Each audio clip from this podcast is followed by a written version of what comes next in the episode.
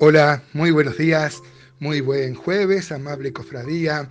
Eh, hoy también vamos a seguir eh, transitando o asomándonos en este vuelo rasante sobre el Salmo 30. Ayer nos quedamos cortos, como nos pasa habitualmente cuando vemos las verdades escondidas en, en los salmos y en todos los textos bíblicos en realidad.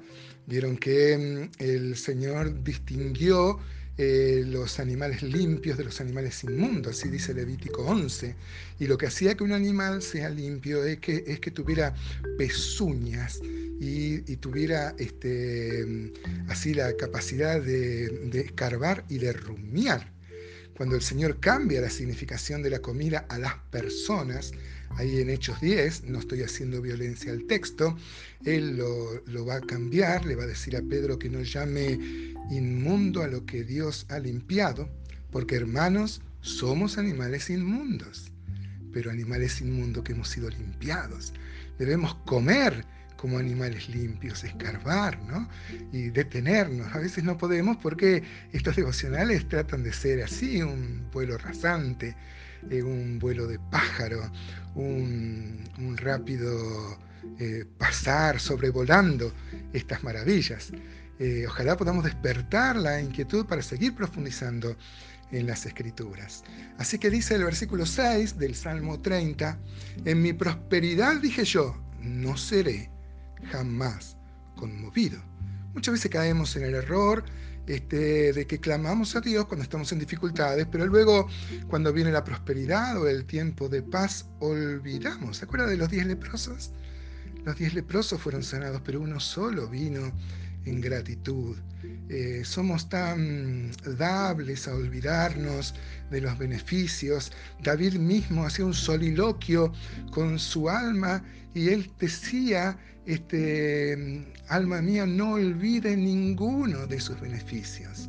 Somos tan, tan este, eh, pasibles de, tener una amnesia y no disfrutar los milagros cotidianos, por ejemplo. Por supuesto que Dios puede hacer los grandes milagros, pero la provisión diaria, la salud del día, estamos vivos en este jueves, amados hermanos, podemos respirar. A ver, ay, yo, todavía tengo unas, eh, señales de mi post-COVID, pero puedo sentir aire en mis pulmones maravilloso, ¿no?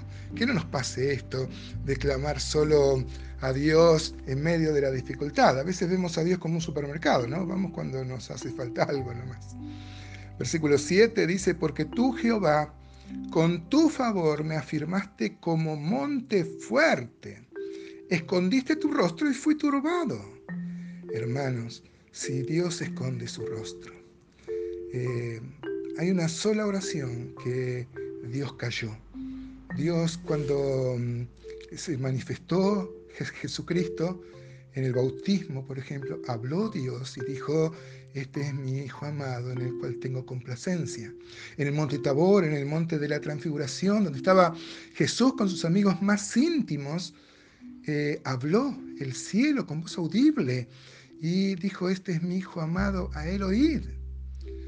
Pero cuando Jesús estaba en la cruz, Dijo, Dios mío, Dios mío, ¿por qué me ha desamparado? Se cumple la profecía de Zacarías, donde Dios cayó de amor. Dios escondió su rostro porque eh, Jesucristo estaba cargando nuestros pecados. Él no se hizo pecado, él, él, cargó los pecados, lo que no se hizo fue pecador, quiero decir.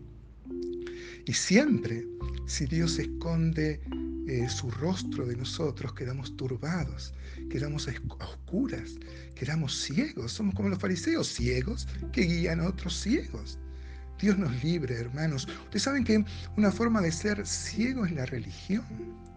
No estamos hablando de cumplir ritos, sino de disfrutar la vida cristiana, la comunión con Dios, la relación personal con. Yo lo conté varias veces, un hombre que influyó mucho sobre mi vida, me agarraba así, desprevenido, me dice, ¿hablaste con el Señor hoy? Sí, le dijo, ¿y qué te dijo? Y no sabía responder qué me dijo. Fue más que un diálogo, un soliloquio, ¿no? Este, que no perdamos esto, hermanos. Dice el versículo 8, a ti, Oh Jehová, clamaré y al Señor suplicaré. ¿En quién otro vamos a confiar? ¿En la política? ¿En los médicos? ¿En, los hombres? ¿En nosotros? Sino mejor confiamos en Dios. Versículo 9 dice, ¿qué provecho hay en mi muerte cuando descienda a la sepultura? ¿Te alabará el polvo? ¿Anunciará tu verdad? Por supuesto, hermano.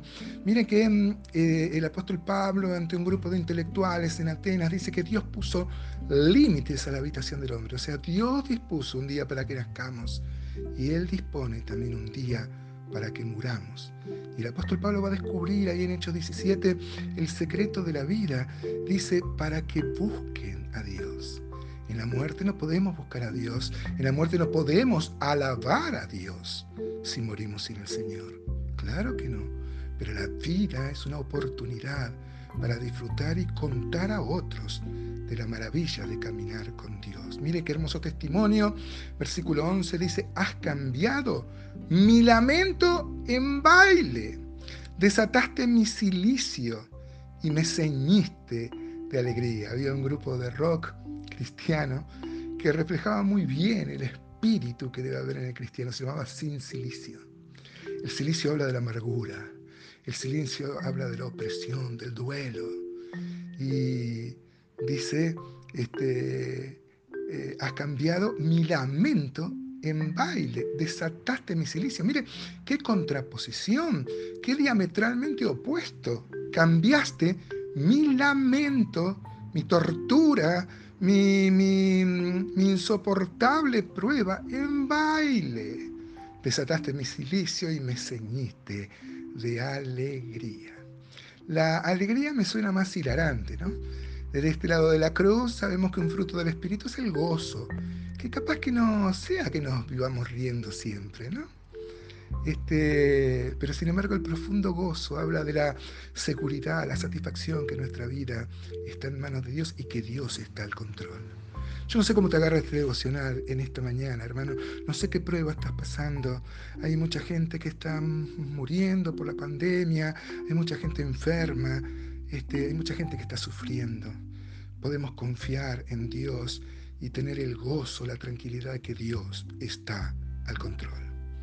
Por eso dice el 12, por tanto a ti cantaré, gloria mía, y no estaré callado. Jehová Dios mío, te alabaré para siempre. Amén, hermano, qué enfático. Alabemos para siempre su nombre, su persona, su propósito.